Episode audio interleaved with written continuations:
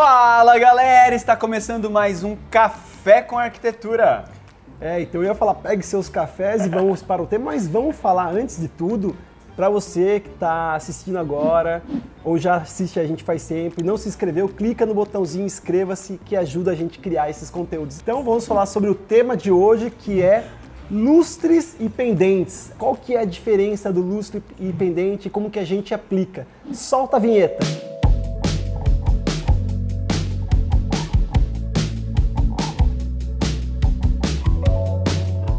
Muito bem. Você já teve ou tem lustre na sua casa? Sabe a diferença entre lustre e pendente? Deixa nos comentários pra gente. E aí, a gente vai começar a falar sobre lustre ou pendente? Vamos falar sobre lustre, porque Então tá quando a gente fala sobre lustre, a primeira coisa que vem na minha cabeça é aquela coisa do palácio, né? Tipo, aquele negócio enorme que desce, assim, não é? também. E aí você pensa que às vezes é uma coisa fora de moda, fora de contexto. Mas a verdade é que existem diversos tipos de lustres e todo lustre é um pendente. Por quê? Tudo que está pendurado no teto é uma lu- iluminação pendente. Mas a gente pode pensar que realmente, quando a gente fala lustre, chega numa loja de iluminação, como por exemplo essa, né, a Luminária aqui em Sorocaba, nossa patrocinadora do canal, e fala: Eu quero um lustre para minha casa. Provavelmente eles vão direcionar você para as opções mais relativas a esses elementos escultóricos que vão cumprir aí um pé direito mais alto, que vão ficar eventualmente em cima de uma mesa ou de uma escada e que tem mais detalhes do que só uma iluminação pendente mais simples. Muito né? legal. É, escada. Então me fez lembrar que dois ambientes usuais para lustre é a entrada, que geralmente nos projetos nós utilizamos na escada a- o lustre de da entrada quando a escada está Tá à próxima do porta de entrada. É. E também na sala de jantar, que tem alturas diferentes. Então, para você que está assistindo o vídeo, espera um pouquinho que daqui a pouco a gente vai falar sobre uma dica muito legal das alturas de lustres e pendentes. É isso, até porque quando a gente fala de lustre, é uma iluminação mais robusta, maior. E se- esses dois lugares são interessantes porque na entrada você pode ter um pé direito mais alto, na escada você não vai correr o risco de bater a cabeça. E em cima de uma mesa você também tem um elemento que você não vai transitar por aquele local e também não vai bater a cabeça. Mas é muito importante então saber dosar essas alturas, tanto para o lustre quanto para o pendente. E aí a gente tem, por exemplo, pendentes que também funcionam muito bem no pé direito alto ou no pé direito baixo, é, mais contemporâneos. A gente tem aqui atrás da gente alguns modelos, né? Mas, por exemplo, em cima de uma mesa tem uma composição que a gente usou muito nos nossos projetos já, que é uma composição de aros de iluminação.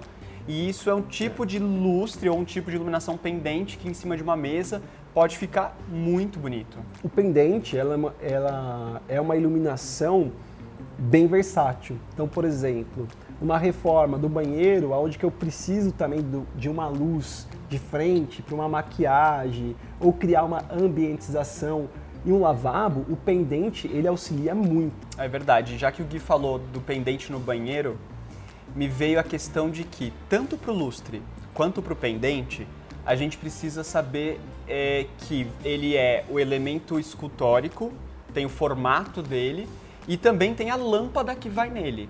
No caso do, do pendente do banheiro, se você vai usar para esse fim, que é se maquiar, tem que ser um lustre que tenha um formato e uma lâmpada que tenha um formato de uma iluminação mais global, que significa que ela vai jogar a iluminação em todas as direções. Por quê?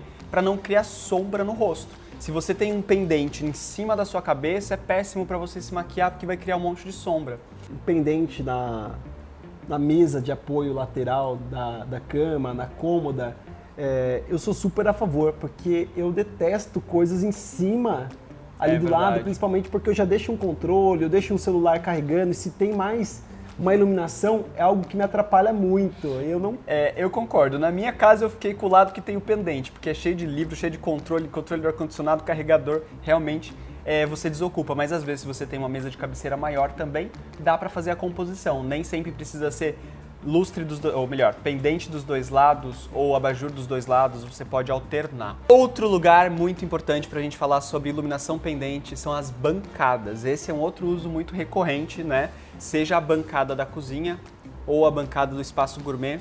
é sempre um bom lugar para usar uma, iluminação pendente, porque ela vai iluminar a superfície e a área de trabalho.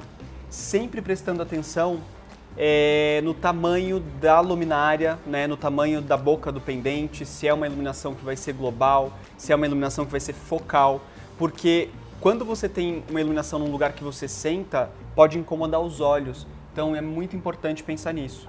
A altura dos pendentes, principalmente nessa parte de bancada, quando você fala bancada e fala de iluminação em bancada, eu lembro de bar, cara. Lembro de bar, é. lembro do gourmet, também vale para sala de jogos, né? Tipo, em cima de uma mesa de bilhar. Mesa de bilhar.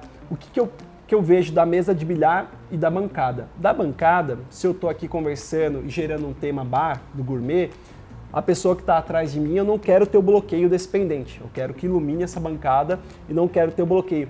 É a mesma regra daquela vídeo, daquele vídeo que nós gravamos sobre a sala de jantar, 90 centímetros, um metro. É né? isso. De 80 centímetros ao metro é uma boa medida, dependendo da sua altura. 90 centímetros, como o Gui disse, é essa média boa. Então, se não quer errar, vai nos 90 centímetros da superfície que vai ficar bom. É isso aí. Então, aproveitar para falar sobre o chantilly do café, lustre na entrada. Gente, é, se o pé direito for duplo ou se o pé direito for alto ou elevado, o ideal é que essa altura ela tenha a altura para não ficar um pendente ou um lustre tímido, né? Que você trabalha a função de ser um lustre proporção, imponente, né? proporção, a proporção e a altura, ela também vai influenciar para que você sinta que aquele pé direito, ou pé direito elevado, ou duplo, seja valorizado, que você não tenha uma altura muito próxima ao chão, uma altura que você não vai encostar no, Perfeito. no seu lustre. Eu acho que para lustre na entrada e num pé direito, essa é a medida mesmo